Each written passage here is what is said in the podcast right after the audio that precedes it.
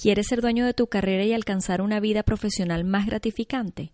Hola, soy Dayana Cabeza, estratega de carrera experta en reinvención y desarrollo profesional, y esto es Acción y Reinvención, un espacio donde encontrarás las herramientas que necesitas para lograr tus metas profesionales y alcanzar esa vida que realmente deseas.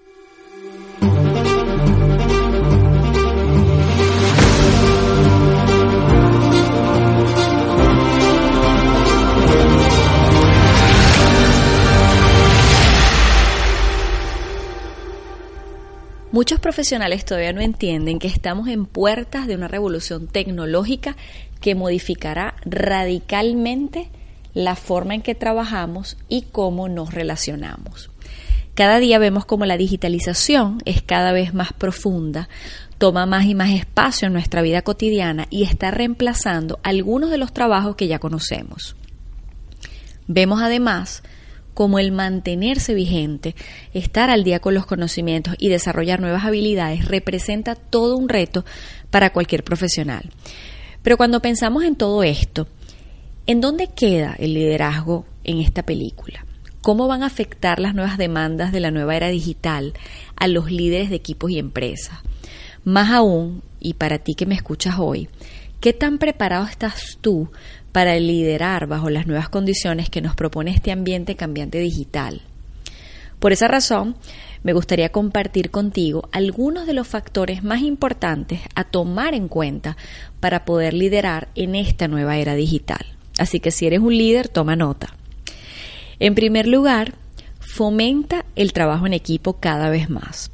En las organizaciones de la nueva era digital, la estructura jerárquica clásica está siendo reemplazada cada vez más por estructuras más planas, flexibles y descentralizadas.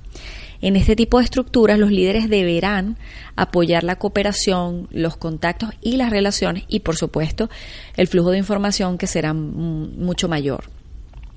Será también de vital importancia que los líderes dejen su posición de poder e involucren a los miembros del equipo cada vez más en la toma de decisiones.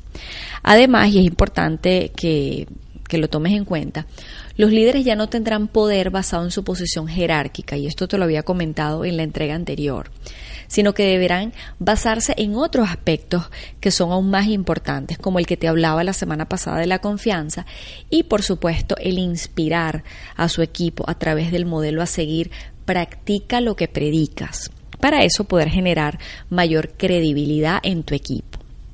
En segundo lugar, desarrollo de redes externas. La creación de redes externas desempeñará, por supuesto, un papel cada vez más central en las organizaciones para poder ser y reaccionar de formas más flexibles ante las demandas cambiantes del entorno de trabajo y las demandas de ese proceso de continuo aprendizaje que vamos a estar viviendo. La sociabilidad externa, la mentalidad abierta y la cooperación serán fundamentales para construir redes con éxito. En tercer lugar, liderazgo compartido. Cada vez más y más vamos a ver cómo el liderazgo será llevado a cabo por varias personas que se hacen cargo de las tareas principales por iniciativa propia en lugar de depender de un líder central. Hay algunos estudios que consideran que esta modalidad de liderazgo compartido siempre va a ser más efectivo que el liderazgo jerárquico al que hemos estado acostumbrados, al, liderazgo convencional que conocemos. Solamente y sin embargo, si este liderazgo está bien coordinado, si se coordina adecuadamente. El reto para el líder será el dejar de lado grandes responsabilidades para permitir una mayor participación del equipo y además el tener buenas relaciones que fomenten no solo la cooperación, sino el evitar ese trabajar en contra de otros. En cuarto lugar, apertura al fracaso. Bajo este marco digital, las organizaciones se encuentran bajo una gran presión para fomentar la innovación y el cambio. Y eso, por supuesto, requiere tomar grandes riesgos. Por lo cual, es muy importante que los líderes ayuden a establecer una cultura organizacional que acepte los errores y el fracaso como parte del proceso de aprendizaje. Los líderes deberán aprender a ver los errores más como oportunidades de aprendizaje y así poder, por supuesto, contagiarles esa actitud a sus empleados, a los, a sus, a los miembros de su equipo. En quinto lugar, abrazar la incertidumbre. Si una organización desea innovar, debe estar preparada para asumir riesgos y abrazar la incertidumbre. Es inevitable. Y más en estos tiempos cambiantes, ¿no? donde no sabemos qué viene después. Para ello será necesario que el líder enfrente las situaciones inesperadas con un estado de ánimo de curiosidad y apertura en vez de miedo o aprensión. Pues esto por supuesto facilitará el poder navegar los cambios y la incertidumbre que se presentan y por supuesto poder asumir mayores riesgos de una forma más efectiva e inclusive hasta natural. En sexto lugar, uso eficaz de la tecnología. Es muy importante que los líderes participen en la exploración y en la incorporación de nuevas tecnologías que puedan facilitar el flujo de trabajo de la organización. Mi invitación para ti, si eres un líder, es, es que reemplaces tu miedo o tu escepticismo por la tecnología por una actitud más de apertura y de curiosidad. Siempre, por supuesto, creyendo en tus propias capacidades y creyendo en las bondades que la tecnología te va a traer. Porque yo converso con muchos líderes y organizaciones en donde hay mucha resistencia todavía. Y es muy importante entender que la tecnología vino para quedarse. Así que si sientes que no sabes o sientes que la tecnología no se te da fácil, eh, yo te recomendaría que, bueno, estés dispuesto a aprender, a educarte, a tomar eh, cursos o, enseñanzas de expertos, porque la tecnología, como te comentaba, va a ser un factor muy, muy clave que vino para quedarse y uno de los retos más importantes de los líderes es poder asimilar esa tecnología y ponerla al servicio de sus equipos y de la organización. En séptimo lugar, comunicación periódica. En el mundo de hoy, la cooperación y la comunicación suceden cada vez más a distancia, de una forma remota, por lo cual es de suma importancia que los líderes se mantengan en continua comunicación con su equipo a fines de poder fomentar la confianza y mantenerse actualizados sobre lo que esté pasando con los miembros de su equipo. Lo ideal es que los líderes sean un buen ejemplo de comunicación, comunicación abierta, clara, transparente y que se aseguren, por supuesto, de que la organización brinda suficientes oportunidades a sus empleados para comunicarse, para hacer preguntas, para plantear inquietudes, para plantear ideas o deseos que puedan tener. Es además vital que el líder reciba feedback sobre cómo se siente su equipo si estos se sienten respaldados y si sienten que la comunicación en realidad es clara y abierta. Sobre todo cuando, cuando estás trabajando en ambientes remotos, ¿no? donde no tienes esa presencia física, la comunicación es un aspecto muy importante. Como número 8, mayor participación. Es vital que los líderes de la nueva era digital fomenten espacios cada vez más participativos, pues eso garantizará mayor receptividad de parte de los empleados. Y es muy interesante porque aun cuando estos empleados estén participando y dando sugerencias y esas sugerencias que ellos planteen no llegasen a ser implementadas, ellos igual se van a sentir pues que tienen una voz, se van a sentir considerados y tomados en cuenta y que son escuchados por su organización. Es muy importante además que los líderes permitan que su equipo participe en las decisiones, en que puedan participar también en el establecimiento de objetivos y por supuesto en la definición de sus tareas diarias. En noveno lugar, gestión de equipos virtuales. Esto es un tema que me encanta.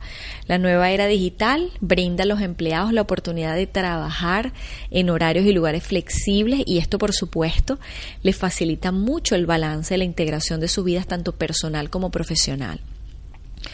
Por supuesto que trabajar virtualmente desde tu casa o desde el espacio que tú escojas mm, te beneficia, pero no pasa lo mismo con muchos jefes o líderes. Eh, porque tienen ese temor de que como el equipo no está físicamente cerca, eso genera angustia, desconfianza de que no se realicen las tareas asignadas de una forma correcta, que no se cumplan los objetivos planteados, que se usen los recursos de la compañía de una forma quizás no adecuada. Entonces, por esa razón es muy importante que los líderes en la nueva era digital cultiven espacios de confianza, como lo he mencionado tantas veces, para que los empleados puedan trabajar a distancia de una forma cómoda, tranquila y con éxito, por supuesto. Y asimismo es muy importante que los líderes le brinden todo el apoyo necesario al equipo para que estos puedan trabajar virtualmente de una forma eficaz, que puedan tener todos los recursos que necesiten a nivel técnico Y por supuesto la comunicación es, sumamente importante para poder eh, coordinar acciones, ¿no? A larga distancia, ¿no? Remotamente.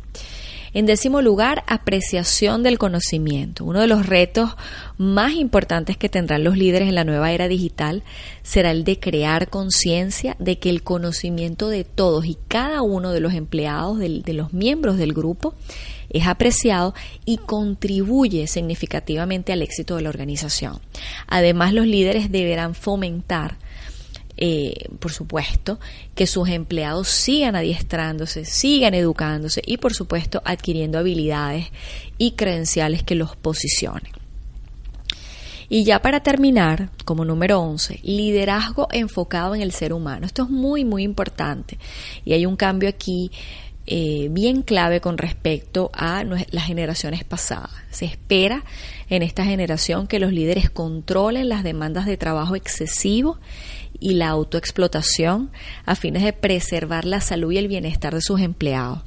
Los líderes tendrán la responsabilidad de estar más pendientes de sus empleados y de crear sensibilidades y conciencia sobre cualquier problema de salud física o mental que se pueda estar presentando con los miembros de su equipo.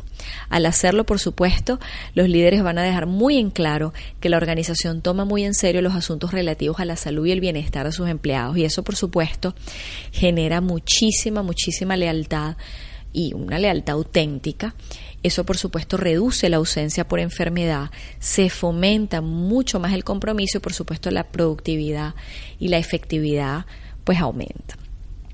Así que bueno, espero que este audio te haya sido de utilidad y que bueno, puedas, si eres líder en una compañía, en una corporación, pues puedas desde ya emplear o aplicar estas recomendaciones, si no es que ya las estás haciendo, y pues siempre traerlas a la mesa, ¿no? A fines de tener espacios más colaborativos, más de confianza, más dinámicos que estén ajustados a pues los tiempos que vienen. Y por supuesto, no pierdas de vista estos aspectos, pues estoy segura que de una u otra forma te van a ser de mucha utilidad para liderar o para inspirar a otros a liderar de una forma diferente en la nueva era digital. Suscríbete a mi podcast semanal para que recibas todas las herramientas que necesitas para lograr tus metas profesionales y alcanzar esa vida que realmente deseas. Déjame tus comentarios y comparte con tus amigos. Y recuerda, seguimos reinventándonos juntos. Hasta la próxima entrega.